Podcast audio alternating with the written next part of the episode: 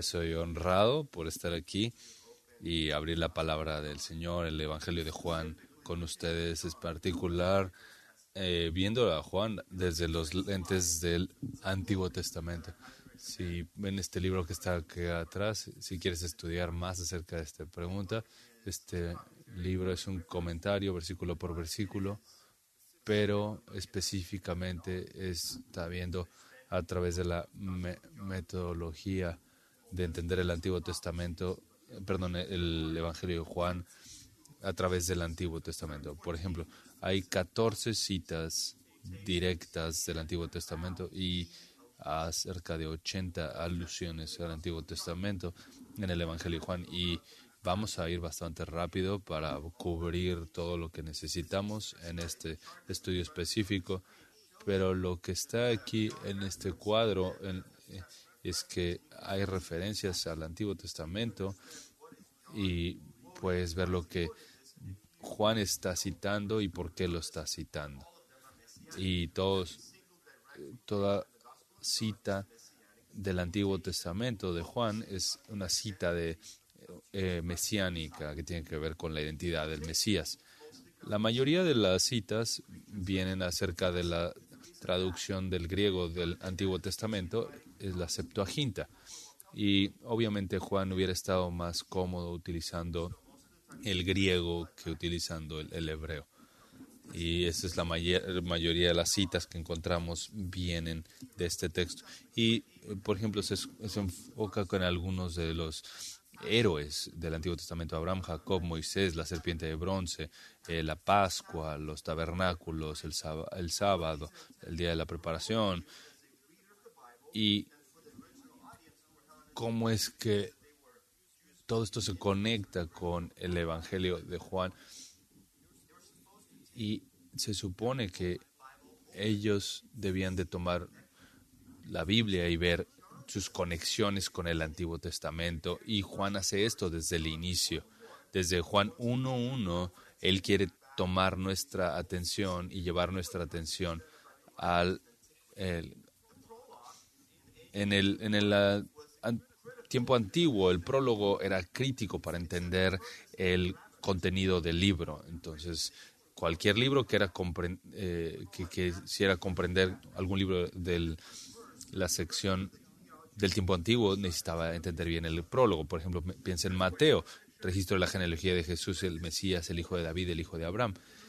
Y lo que está haciendo Mateo es que está, está mostrándonos el, cuáles son las conexiones que hay con el Antiguo Testamento de Mateo. Y lo que quiere Mateo es que no te desvíes para que veas que Jesús es el que cumple aquel, eh, aquellas profecías de, de David. Por ejemplo, Marcos está conectado fuertemente a lo que tiene que ver con el Mesías, Marcos 1, del 1 al 3. Y él dice, este es el principio del Evangelio de Jesucristo. Eh, mientras que Juan dice, este es el, el principio del el verbo, y la, el verbo estaba con Dios y el verbo era Dios. Entonces, lo que hace Juan es que va mucho más atrás en el tiempo de lo que lo hace Marcos. Está empujando lo más posible hasta atrás al tiempo previo, en el principio. Y Lucas en su prólogo habla de que hizo una cuidadosa investigación histórica escuchando testigos oculares y servidores de la palabra y mientras escribía un relato cronológico de la vida de Jesús.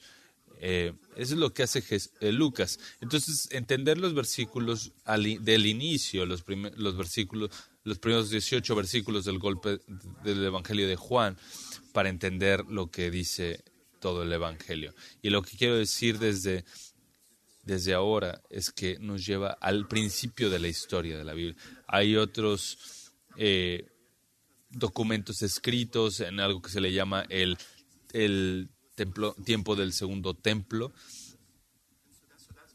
Y eso es lo que se le llama el periodo del segundo templo. Pero lo que pasaba es que Juan quería llevar hasta atrás la gente a que viera el motivo de la creación. Y lo que Juan hace es único porque quiere que entendamos que para él el logos es la palabra, es la palabra de Dios que estaba con Dios y que era Dios. Es distinto de Dios en ese sentido, no es, e, no es igual al Padre, como lo aprenderemos más adelante en el libro, pero está con Dios lo más cercano posible. Eh, él está con Él.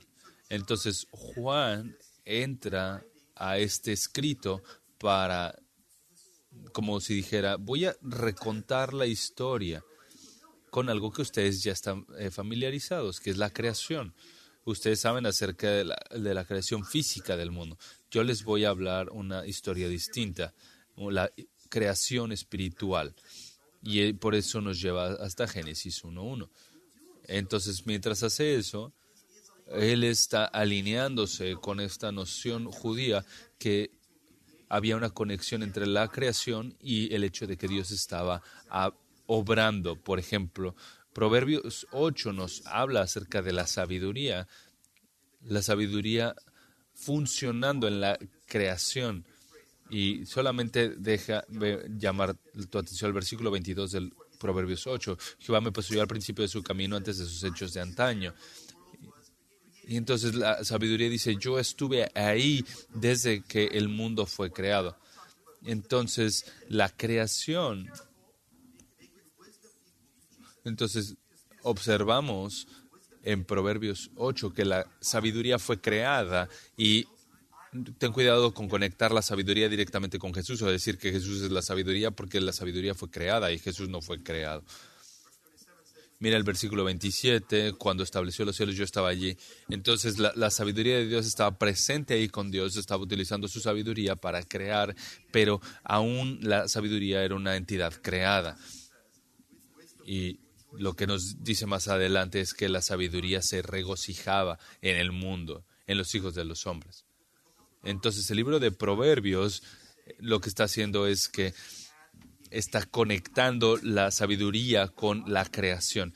Hoy muchos que estudian el Evangelio de Juan dicen Juan está introduciéndonos a logos como si él es el concepto de sabiduría del Antiguo Testamento y ahora es la sabiduría encarnada, como si la sabiduría fuera Cristo preencarnado, como si la sabiduría es un segundo miembro de la, de la, de la Trinidad. Pero creo que estas dos citas hablando de la sabiduría siendo creada te alejen de esa noción. Eh, y lo que quiero decir hoy es que Dios posee toda la sabiduría. Y y la sabiduría muestra unidad con Dios. Entonces es un, parte de Dios porque eh, Dios es la fuente de la sabiduría. Colosenses nos dice que Jesús es el en quien están escondidos todos los tesoros de la sabiduría. Pero Jesús fue el agente de la creación. ¿Sabes esto? Jesús fue el agente, tú lo sabes. Entonces, estamos hablando de que Jesús, usando la sabiduría de Dios, sabiduría divina, para crear todo lo que vemos. Y Juan 1, del 1 al 5, muy conectado con Juan, con Génesis 1, 1 y 2. Entonces, si bien Jesús partió o, o, dividió las tinieblas y la luz en Génesis 1, pero ese mismo miembro de la Trinidad lo que hace es que ahora va a estar separando la, es la oscuridad y la luz espiritual y dando luz espiritual. Entonces, desde el inicio, en las primeras palabras, Juan está tomando nuestra atención y llevándola al Antiguo Testamento. Entonces, piensa en todo este tema del Antiguo Testamento en Juan. Puedes acercarte a él de distintas maneras. Primero puedes ir de él sistemáticamente, ir en cada capítulo y cada versículo y ver cuál es la conexión con el Antiguo Testamento, pero no tenemos tiempo para eso y, para eso tienes que leer este libro si quieres hacer eso. Pero lo que te recomendaría es que hicieras, es que leyeras este Antiguo Testamento a, través del, del del propósito del libro. Entonces, el propósito está aquí enfrente de ti. Es este lo que trata este libro. Estas cosas fueron escritas para que crean que Jesús es el ungido, que, Jesús es el Mesías y que creyendo en Él tengan vida. en su nombre. Entonces, déjame mostrarte que incluso en este afirmación de propósito nos está llevando hacia atrás temáticamente al Antiguo Testamento. Esta es una ah, idea, una afirmación conectada con el Salmo 2, versículo 2, donde dice que los reyes de la tierra toman su posición y los gobernantes toman consejo juntos contra el Señor y contra su ungido, su Mesías. Por eso vamos ahí al Salmo 2.2, de donde toma la idea del hijo de Dios. Bueno, eso viene con el Salmo 2.7. Al Señor me dijo, tú eres mi hijo, hoy te he engendrado. Entonces, el lenguaje de que Jesús es el hijo de Dios nos lleva hasta el Salmo 2. Eh, y el hecho de que cuando hablamos de que Dios tiene un hijo, nos habla del Mesías. Entonces, si crees en Él, tendrás vida eterna. ¿Dónde vendrá, viene esa vida, idea de vida? Bueno, viene de Isaías 55.3 y si inclina tu oído y ven a mí, escucha para que yo viva.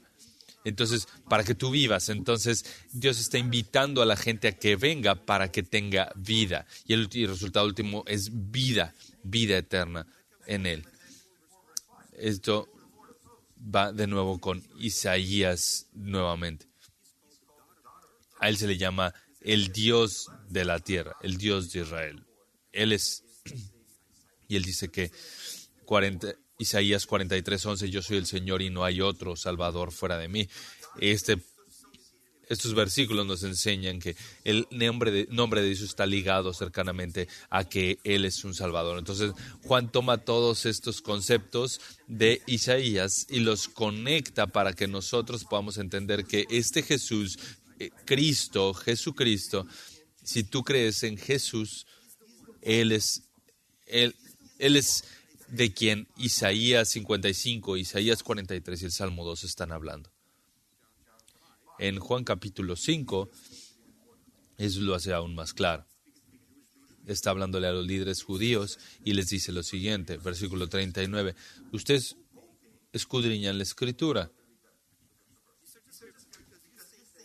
porque creen que en ellas tenéis vida eterna y ellas dan testimonio de mí. Versículo 40 pero no quieren venir a mí para que tengan vida eterna. ¿Cómo pueden recibir gloria de otros y no recibir gloria de él? Fue enviado por Dios. Incluso esta idea viene de Isaías 55. ¿Por qué? Porque Isaías 55.3 dice, inclina tu oído y ven a mí, escucha para que viva tu alma. Causa Jehová tu Dios al Santo de Israel, porque te ha adornado con hermosa gloria. Busca a Jehová mientras puede ser hallado. Invócalo mientras esté cerca. Deje él limpie su camino y el hombre inico sus pensamientos y vuelva a Jehová y él tendrá compasión de él y a nuestro Dios porque él perdonará abundantemente. Si vienes a él, vas a disfrutar en Cristo vida eterna. Pero Jesús les dice, tú no quieres venir a mí porque quieres recibir gloria de los hombres en lugar de recibir gloria de Dios, bendición de parte de Dios. Entonces, entonces incluso en, el, en la afirmación de propósito del Evangelio, Juan está llevándonos al Antiguo Testamento. Entonces, lo que quiero hacer es darte 10 categorías en las cuales eh, Juan nos introduce este tema cristológico y nos conecta con el Antiguo Testamento y nos muestra las diez categorías de cristología, que es todo es el propósito de este libro, que Jesús es el Mesías, el ungido. Entonces, si recuerdas de algo de lo que dije la última vez, fue, es acerca de el, el paradigma de discipulado cristológico. Entonces la conexión con todo esto es que Jesús es el ungido, Jesús es el Cristo. Aquí van las diez categorías. La primera es, en conexión con el Antiguo Testamento, vemos la identidad divina de Jesús. La identidad divina de Jesús. Desde el principio, Juan dice, en el principio era el verbo y el verbo estaba con Dios y el verbo era Dios. Él estaba en el principio con Dios dos verdades que se nos muestran de inmediato en este Evangelio, que estaba con Dios y que Él es Dios. Él es distinto de Dios, pero comparte la identidad de Dios. Richard Bauckham dice al respecto, antes de la creación no hay lugar para otro ser más que Dios. Así que Juan dice que este logos está en el principio con Dios y podemos ver su deidad ahí. Él tiene las cualidades de Dios. Entonces, eso se hace mucho más claro en el capítulo en el capítulo 5. Puedes seguir las, eh, los slides aquí atrás del PowerPoint. 5.21, Juan 5.21. Así como el Padre resucita a los muertos y les da vida, así también el Hijo da vida a quien él quiere, porque ni siquiera el Padre juzga a nadie, sino que ha dado todo juicio al Hijo, para que todos honren al Hijo como honran al Padre. El que no honra al Hijo no honra al Padre que lo envió. Porque así como el Padre tiene vida en sí mismo, así también le dio al Hijo que tenga vida en sí mismo.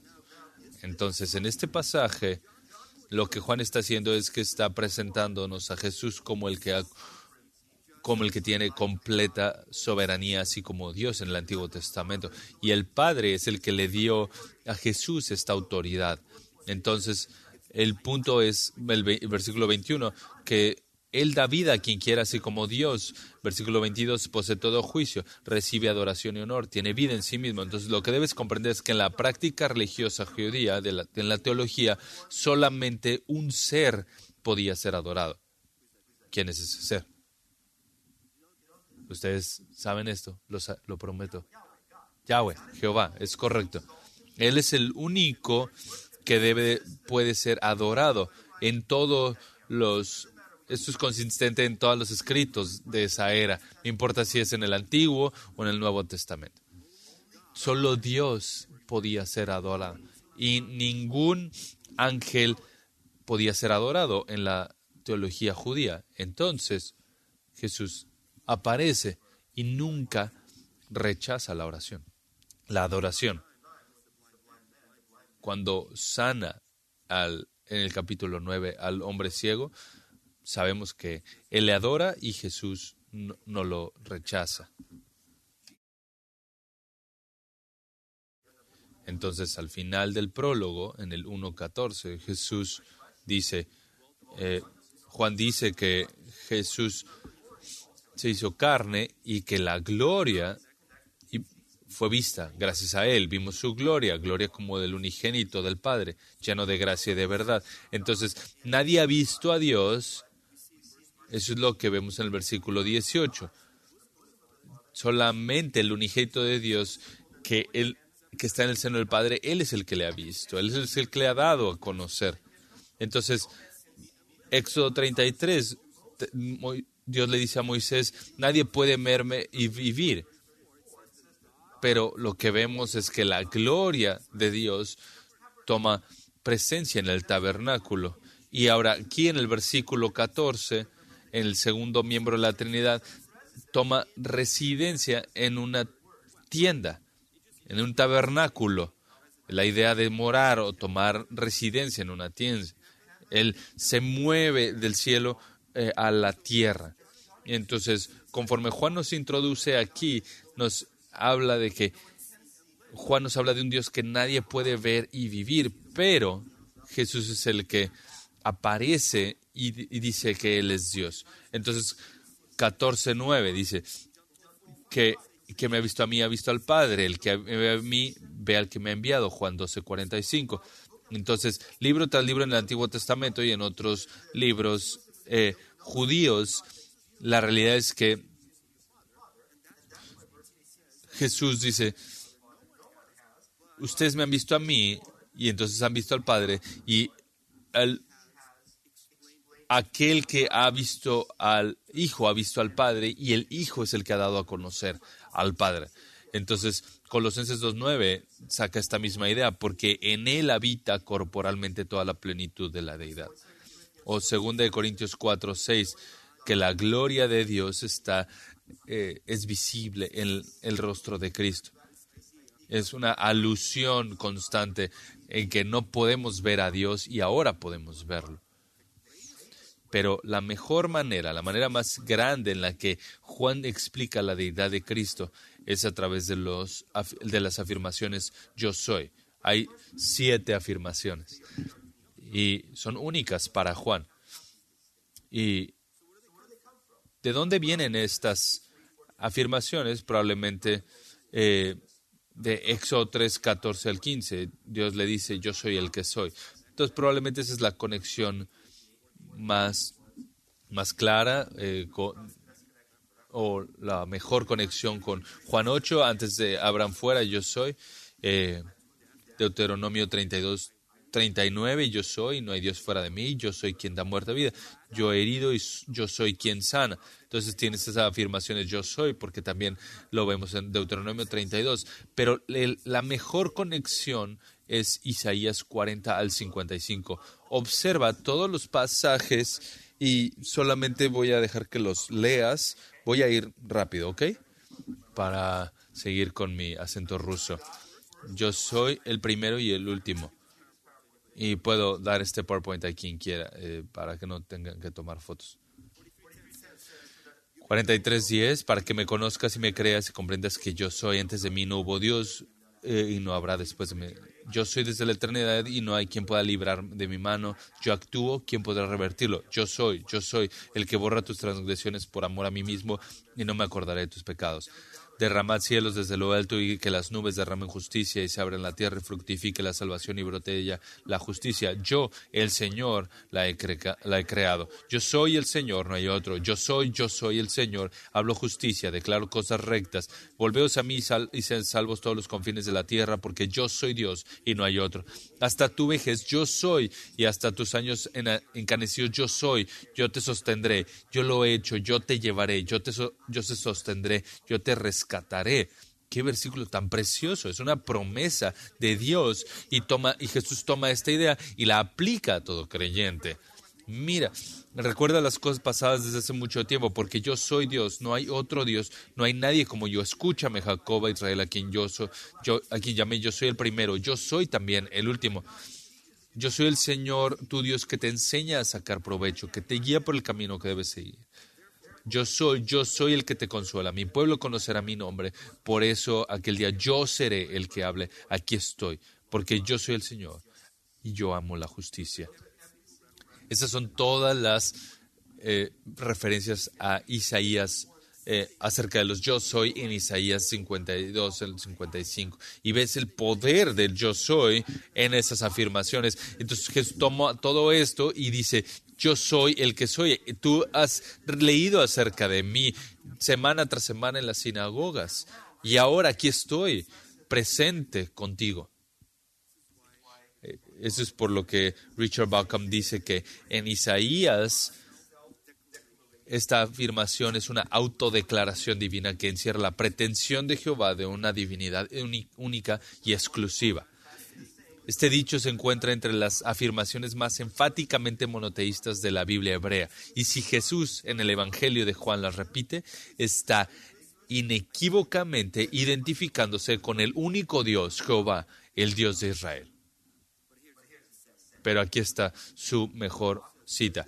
Bacom dice, a través de estos dichos, esta es la manera de que Jesús tiene de expresar su participación y única y exclusiva en la deidad y única y exclusiva de Dios. Así como el yo soy en la Biblia hebrea resume lo que es ser verdaderamente Dios, en Juan identifica a Jesús como el verdadero Dios en el sentido más pleno. La gente se argumenta, ¿no? Contra los testigos de Jehová, por ejemplo, que está en Juan 1.1 y quejándose de ese versículo, pero si van a todas las afirmaciones yo soy, acerca de Jesús en el Evangelio de Juan, él es, esa es una de las mejores eh, afirmaciones de su deidad. Él dice, yo soy el pan de vida, yo soy la luz del mundo, yo soy la puerta, yo soy el buen pastor, yo soy la resurrección y la vida, yo soy el camino, la verdad y la vida, yo soy la, la vid verdadera. Entonces, esta es la presentación de Jesús y la cristología está ligada al Antiguo Testamento y nos introduce a su deidad. Jesús es Dios y su deidad pero Él está aquí para llenar un propósito, para yo soy el camino, la verdad y la vida, para cumplir con un propósito. Y nadie viene al Padre si no es por mí. Lo que nos lleva a nuestra segunda categoría, la revelación del nombre de Dios. Ya les dije esto en el 1.18 vino aquí para explicar a Dios, para dar a conocer a Dios. En el capítulo 2, 23 24, Dios es espíritu y merece la adoración que es facultada por el Espíritu Santo. ¿Y cuál es el trabajo? ¿Cuál es la voluntad? ¿Cuál es la obra de Jesús? Más adelante vemos que Jesús dice, mi Padre trabaja y hasta ahora trabajo y yo he cumplido con esa, esa responsabilidad que es dar a conocer los, el nombre de Dios. Ese es el trabajo de Jesús, dar a conocer el nombre de Dios. él es la revelación de quién es Dios. Él dice en Juan 5:17, mi Padre trabaja y hasta, hasta ahora y yo mismo trabajo. Él está poniéndose al mismo nivel con Dios en su obra. Y en el capítulo 14, versículo 10 dice, el Padre permanece en mí y hace su obra. Entonces, Dios no está separándose del Padre en el trabajo, en la obra en particular, sino que Dios está obrando a través de mí para cumplir con esta obra. Entonces hay unión en las dos miembros de la Trinidad, primero y segundo, para que la obra se lleve a cabo. Hasta que llegamos al Juan 19, Jesús diciendo,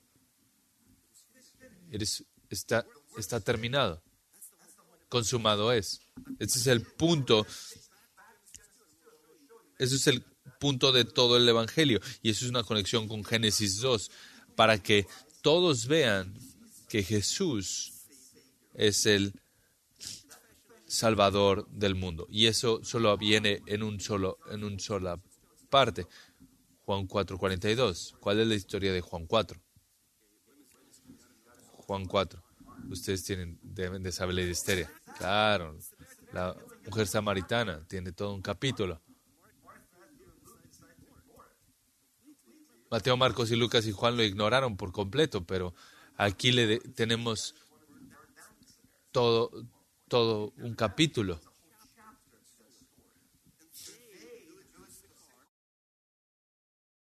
Y aquí lo que vemos es que ellos confesaron, este es verdaderamente el el Salvador del mundo. Pero la frase Salvador del mundo solo viene en Juan 4:42 porque había un templo dedicado a César Augusto y en la y en la en el título en la, entrando al, templo decía Augusto el Salvador del, del mundo entonces lo que Jesús quiere demostrar es que César no es el Salvador del mundo él es el Salvador del mundo, Jesús es el Salvador del mundo. Y entonces, ella, la mujer samaritana, la primera que se presenta a Jesús y es la primera evangelizada en el contexto de los samaritanos. Y ellos confesan, confiesan que Jesús es el Salvador del mundo. ¿Cómo es que esa salvación se iba a llevar a cabo? Porque Él es el Cordero de Dios el Cordero de Dios, y esa es nuestra, nuestra tercera categoría. Juan 1.29 dice, he aquí el Cordero de Dios que quita el pecado del mundo. Versículo 36 repite la misma idea, he aquí el Cordero de Dios. Esa frase para los discípulos los hubiera llevado al Antiguo Testamento, Éxodo capítulo 12. El Cordero que era matado en la Pascua cada año para, para que mediante la muerte de Jesús en la Pascua, entonces Juan el Bautista nos muestra que debemos de reconocer a Jesús como el Cordero de Dios que quita el, pecado del mundo. De hecho, Isaías 51.3 dice, ¿quién ha creído en nuestro mensaje y quién se ha revelado el brazo del Señor? 53.7, Él fue oprimido y afligido, pero no abrió la boca como cordero que es llevado al matadero y como oveja que calla ante sus trasquiladores, así no abrió la boca. Juan está tomando esa imagen de Éxodo 12 e Isaías 53.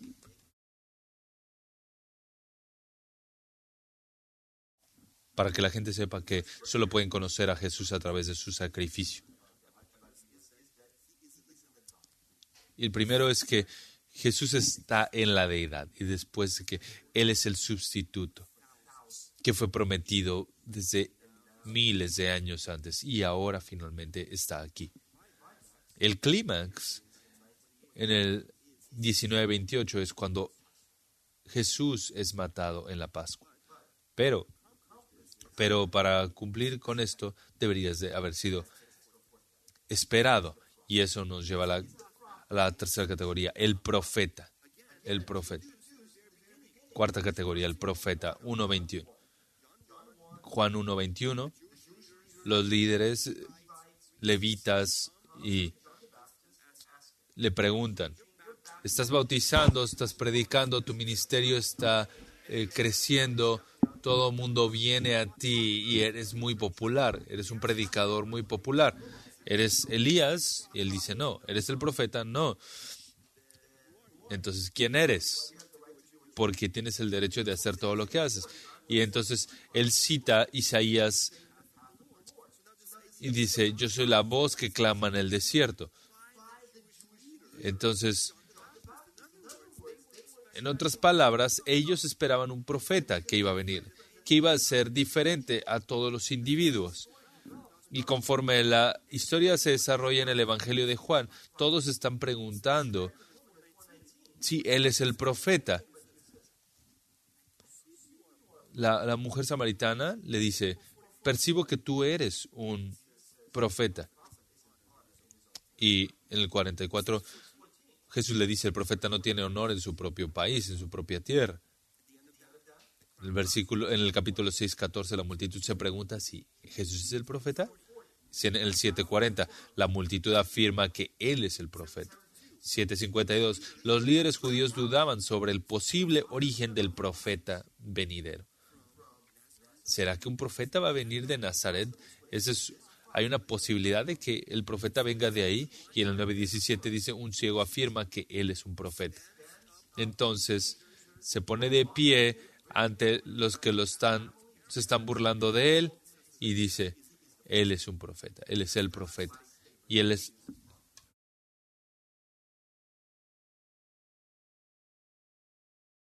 Entonces el ministerio público de Jesús es cuando se, se lanza esta pregunta de que Jesús es un profeta.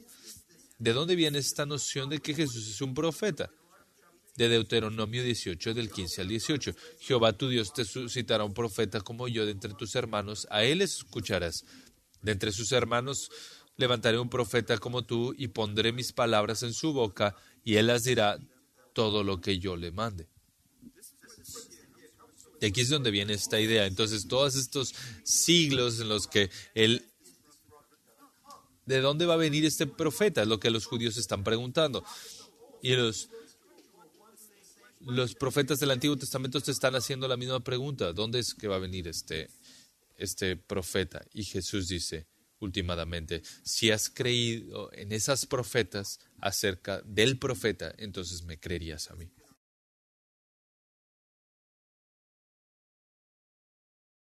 Y entonces mientras él dialoga con los judíos, antes de que vayan a ese, ese pasaje.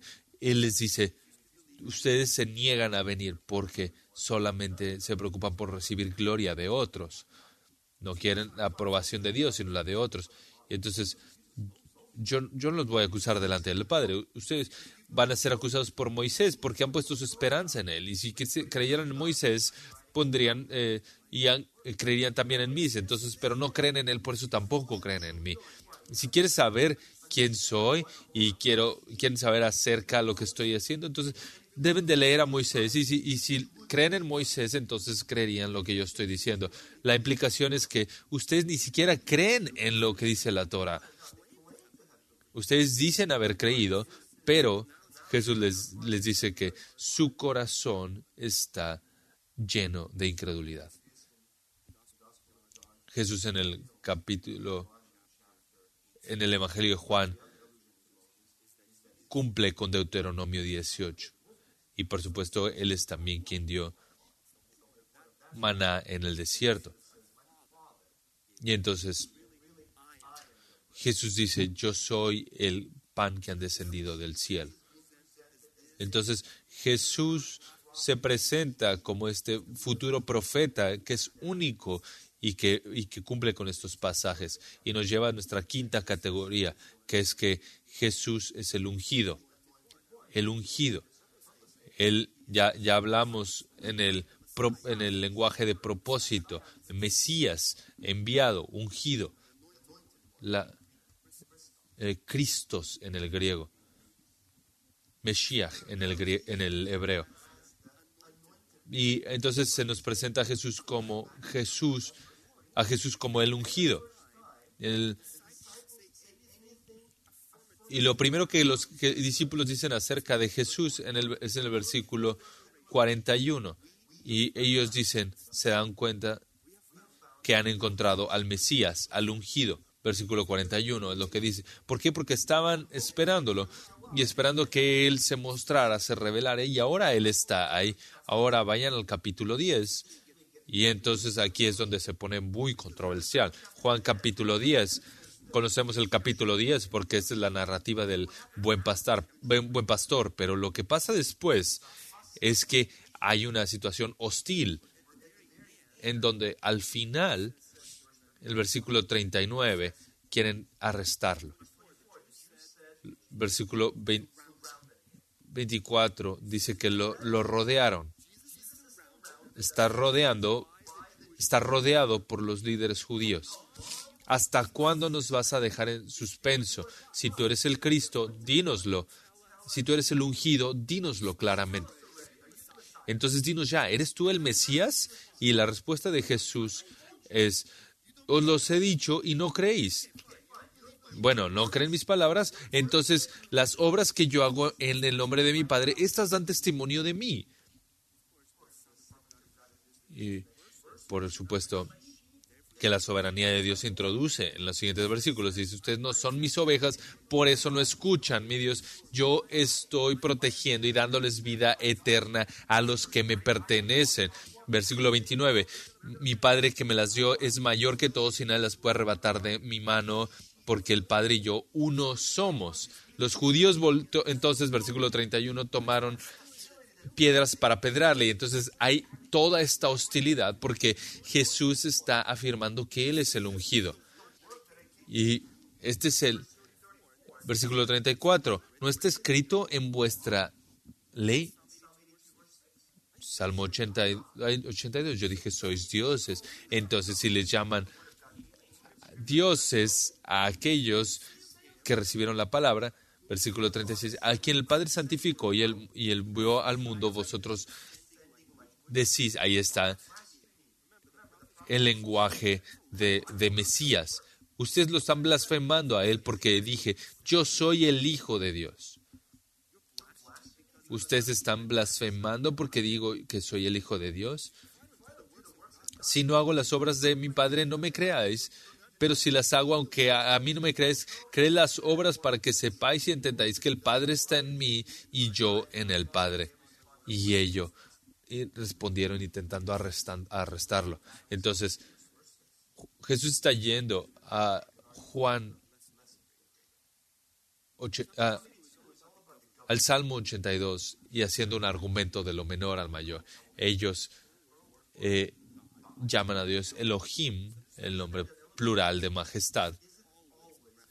Solo para que entiendas, Elohim no siempre se refiere a Dios, también se refiere a dioses falsos, también a reyes. Entonces, este tiene la idea de un plural de majestad. Es, él es la idea de elevar el estatus de alguien, dándole este título y el, el, la terminación im plural es el plural de majestad. Tú hablas en plural de cuando, cuando respetas a alguien, ¿no? No, no dirías Lawrence eh, como para decirlo en plural. Pero el, el Antiguo Testamento se acerca de esta manera. Entonces, los gobernantes que son los gobernantes que son juzgados por Dios en el Salmo 82, y tú les llamas a ellos dioses, y luego yo vengo aquí y estoy haciendo milagros, y estoy levantando a los muertos, estoy enseñándole la palabra de Dios, y soy el Hijo de Dios, y tú tienes un problema con llamarme Dios, es un argumento de lo menor al mayor. Yo soy el que fui enviado y santificado. Así es como tú interpretas este pasaje. Sé que es un texto debatido, pero esa es la mejor forma de entender este pasaje. Y todo va a lo que pasó en el versículo 24. Dinos si tú eres el Cristo, el ungido. Y Jesús confiesa, yo soy. Yo soy 16 veces, yo soy el ungido. Eso aparece en el, en el Evangelio de Juan tantas veces. En el 1.41, en el 4, en el 25. Así que cuando Juan presenta a Jesucristo como el Mesías, vincula este título con, con otros títulos adicionales, como el Hijo de Dios. Y esta es nuestra sexta categoría, el Hijo de Dios. Nueve veces a Jesús se le llama el Hijo de Dios. Ya les dije que esto va al Salmo 2, versículo 7. Dios le designa como hijo, pero también va a 2 de Samuel 7 y 2 de Crónicas 17, los capítulos en donde se habla del salmo del pacto davídico, en donde Dios le ofrece un trono a David que será permanente. El linaje davídico va a ser el linaje del Mesías. Entonces, David está conectado a Jesús de esa manera porque el Mesías vendría de David. Y entonces lo que ya vimos en, el, en la afirmación del propósito del libro de Juan es que se conecta con el Salmo 2, pero también vayan al capítulo 1, Juan 1, versículo 49. Ya conocemos a Natanael, es como un pesimista, eh, dudando que algo pueda venir de, de Nazaret. Y en el versículo 49, Natanael le, dice las primeras palabras o, las, las palabras que les dice. Rabí, tú eres hijo de Dios. Tú eres el rey de Israel. Tú eres el hijo de Dios. Llevándolo hacia este lenguaje de su deidad. Pero también está hablando del Hijo de Dios. Y Jesús le dice, porque te vi debajo de la higuera, ¿crees? Cosas mayores que estas verás. En verdad, en verdad os digo que veréis el cielo abierto y los ángeles de Dios subiendo y bajando sobre el Hijo del Hombre. Nuestra séptima categoría es que Jesús es el Hijo del Hombre. Aparece once veces en este Evangelio. Es la autodenominación más frecuente de Jesús para sí mismo en todos los Evangelios. 80 veces al menos. Si quieres pensar cómo es que, si quieres saber cómo es que Jesús pensaba acerca de sí mismo, Él es el Hijo del Hombre. ¿Por qué? Porque Ezequiel, si recuerdas Ezequiel, ¿cómo se le llama varias veces? Hijo de hombre. Una y otra vez, Hijo de hombre. Así se le llama. Dios le llama Hijo de hombre, Hijo de hambre. Haz esto, haz lo otro. Entonces, toma el lenguaje de Ezequiel que tiene que ver con la humanidad de Jesús. Entonces, Jesús dice, el Hijo del Hombre no tiene donde recargar su cabeza. Entonces ahí está la divinidad de Jesús. los evangelios nos presentan a un Jesús humano, pero el Hijo del Hombre en el Antiguo Testamento también tiene que ver con la deidad. Entonces, este título tenemos una confluencia de humanidad y de deidad, porque Daniel 7, versículo 13, eh, vemos el reinado del hombre cuando se le entregan las llaves de todos los reinos. Entonces, Daniel 7, del versículo 13, dice, seguí mirando las visiones nocturnas y aquí que las nubes del cielo venía uno como hijo de hombre que se dirigió al anciano de días y fue, y fue presentado ante él. Y le fue dado dominio, gloria y reino para que todos los pueblos y las naciones y legunas le sirvieran. Su dominio es un dominio eterno que nunca pasará y su reino uno que no será destruido. Uno que tiene todo el poder, todo el dominio y su reino nunca termina. Pero ¿Qué es lo que pasa antes de esto? Versículo 9. El anciano de días tomó su asiento. Con un tronos con fuego alrededor, llamas de fuego, y miriadas de miriadas estaban de pie delante de él, y el tribunal se sentó y se abrieron los libros. Entonces Jesús toma esto en Juan capítulo 5. Y al final de ese capítulo, bueno, no, no totalmente al final, versículo 25, dice, en verdad, en verdad os digo que viene la hora y la hora es cuando los muertos oirán la voz del Hijo de Dios y los que oigan vivirán. Miren el versículo 27. Y le dio al Hijo autoridad para ejecutar juicio porque Él es el Hijo del Hombre. Versículo 22 ya dijo que el Padre no juzga a nadie, sino todo juicio se lo ha confiado al Hijo. ¿Y quién es el Hijo?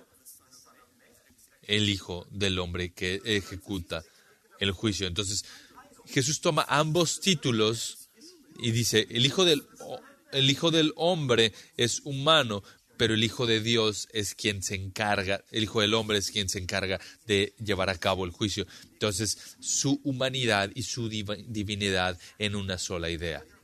Hay otras afirmaciones, hay otros escritos en este tiempo que hablaban acerca del Hijo de Dios como el, el rey apocalíptico o el juez que vendría al final. Y entonces Jesús toma este concepto y dice que Él es el Hijo del Hombre.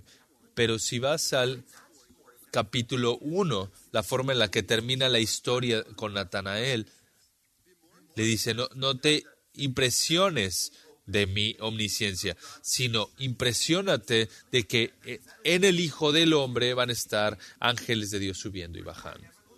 Cuando cuando la visión de Jacob que él observa esta escalera con ángeles subiendo y bajando. Entonces tú deberías estar más impresionado porque yo estoy aquí para abrir el cielo. Entonces, puedes ver lo que pasó en el capítulo 1. Juan 1.1 nos lleva eh, al, al, cielo para ver al Logos con Dios. Dios, Dios mismo, su, el creador del universo. Y, el y al final del del capítulo 1, Él está abriendo el cielo. Vas del cielo a la tierra y ahora puedes levantar tus ojos y ver la entrada al cielo, al cielo desde esta tierra. Pero antes de que lleguemos ahí, antes de que lleguemos al cielo, este Jesús nos pastorea, nuestra octava categoría. Él es el pastor. Él es el que dice que no nos dejará como huérfanos. En Juan 10 Él es el buen pastor. Él toma este lenguaje en Jeremías 23 y Ezequiel 34. Y tengo que robar esto de, de Pastor John. Y, y, ya me lo ha eh, predicado muchas veces en el, en el, muchas veces en el teléfono. Y tanto tiempo sin predicar Pastor John, seguramente eh, eh, vamos a tener un preview porque tiene tantas ganas de, predicar. Pero Ezequiel 34 son acerca de los pastores falsos. Ustedes conocen eh, esos capítulos. Es lo que Jesús dice. Jesús dice, yo no soy como ellos. Yo soy el buen pastor. Y por encima de esto, los faraones, los eh, emperadores se llaman a sí mismos pastores. Y Jesús dice, eso no es lo que hace un verdadero pastor. Yo soy el buen pastor. Porque en Mateo 9:36 vemos a Jesús cuidando de la muchedumbre. Tiene compasión de él porque Jesús es el buen pastor. Él es el príncipe de los pastores y Él va a aparecer un día. Zacarías dice, y Jesús muestra este contraste entre los buenos pastores y los malos pastores, y para Él ser un buen pastor, entonces llegamos a la, a la novena categoría, el Mesías sufriente el celo por tu casa me consume, dice en el 2.17, y más adelante habla de que su cuerpo será destruido y resucitará al tercer día, hablando de su propio cuerpo. Entonces, entendemos que Jesús va a sacrificarse y que el que comió mi pan y la traición de Judas contra Jesucristo, él, él es el que sufre. Él es el Mesías sufriente. Debes de buscarlos. Hay, mira todas las citas que se observan aquí. Hay un énfasis importante. Si hay tanto sufrimiento que el Mesías debía soportar, ¿cómo es que los discípulos lo perdieron? Estaban hablando del reino todo el tiempo, ¿no? Lucas 24, al final. Los discípulos en el camino a, en camino a Emaús hablando acerca de Jesús y dicen, oye, ya pasaron tres días y murió. Pensamos que Él, Él abriría o Él establecería el reino. ¿Será ahora? ¿Será ahora que pones el, eh, eh, traes el reino, la, la adoración y la alabanza de Zacarías? Hay una expectativa de un eh, Mesías violento y político de los escritos que estaban alrededor decían eso, pero también en la Biblia. Entonces la expectativa es esta figura política. Ahora, por encima de todo esto, el mundo estaba lleno de mesías eh, pretenciosos. Eh, algunos son mencionados en Hechos 22.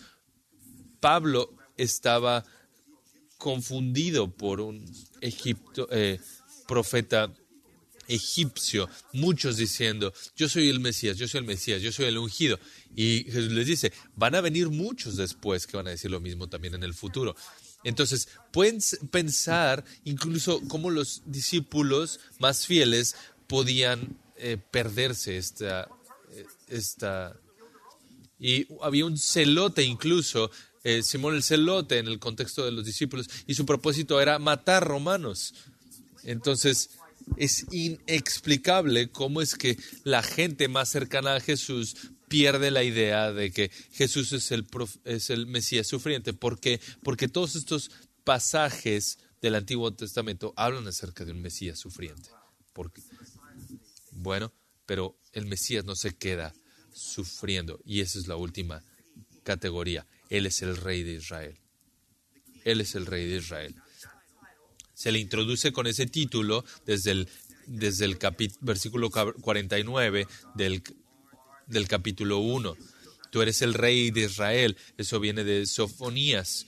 Capítulo 3, Jesús habla con Nicodemo y al 6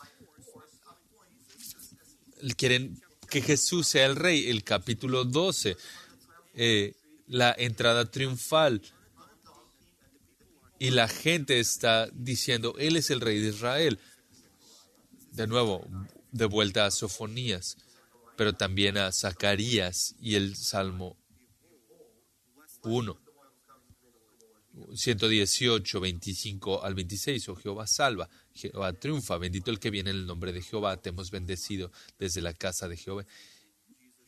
Y Jesús es interrogado como uno que pretende, como uno que está amenazando a Roma. Pilato le pregunta, ¿tú eres el rey de los judíos? Y Jesús le dice, sí, pero mi, reino no es de este mundo. Y por eso los judíos esperaban un reino ahí en ese momento. Pero Jesús le dice, mi reino no es de este mundo, porque si no los soldados pelearían por mí.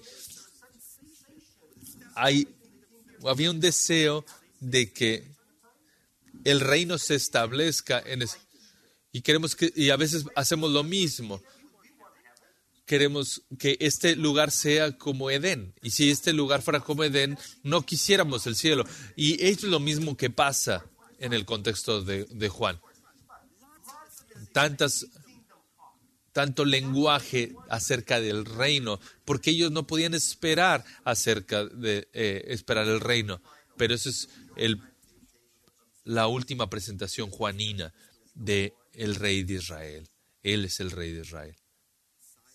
El Mesías sale de la tumba y reina.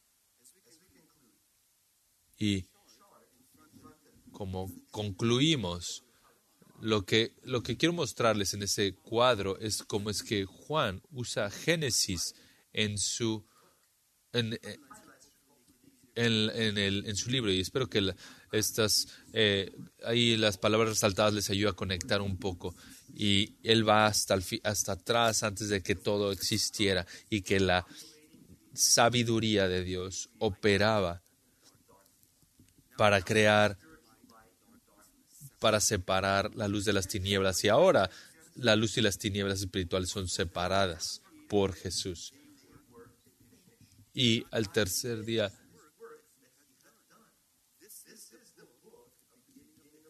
y, y Jesús y, y, Juan nos muestra esta comparación entre lo que está escrito en Génesis y también está escrito en el Evangelio de Juan y este es el libro que debemos de leer. Eh, así es como debemos de leer Juan. Este es el libro de Juan. La creación de la vida espiritual. Y los lentes de Juan son el Antiguo Testamento. El que creó la luz ahora vino a dar luz en este mundo. Esto lo vemos en el, festival de Hanukkah, en el capítulo 10. Y Jesús se pone de pie y dice, yo soy la luz del mundo, yo soy el sábado que les da, nos da descanso, Él es el verdadero maná del cielo que es hacia nuestra Él es el agua vida que es hacia nuestra sed, Él es el rey pastor que murió y reina en la línea davídica como hijo de Dios e hijo del hombre, que resucitará a todos hasta que nos dé vida eterna. Él es el que cumple todas las profecías del Antiguo Testamento. Y lo que Juan quiere mostrarte es que mientras escuchas, las, mientras lees las señales y las obras de Jesús, hablas tu, evangelio, tu Antiguo Testamento justo al lado para entenderlo. Dios, te agradecemos por tu palabra. Como Hebreos 4 dice, es poderosa, es una espada de doble filo que nos juzga. Y Oro porque tu palabra no solamente sea admirada, sino aplicada. Que no querramos establecer pequeños reinos aquí, sino esperemos a Jesús, quien reinará por siempre, como fue profetizado en la Escritura. Hasta entonces, ayúdanos a seguirlo fielmente a donde nos lleve. Amén.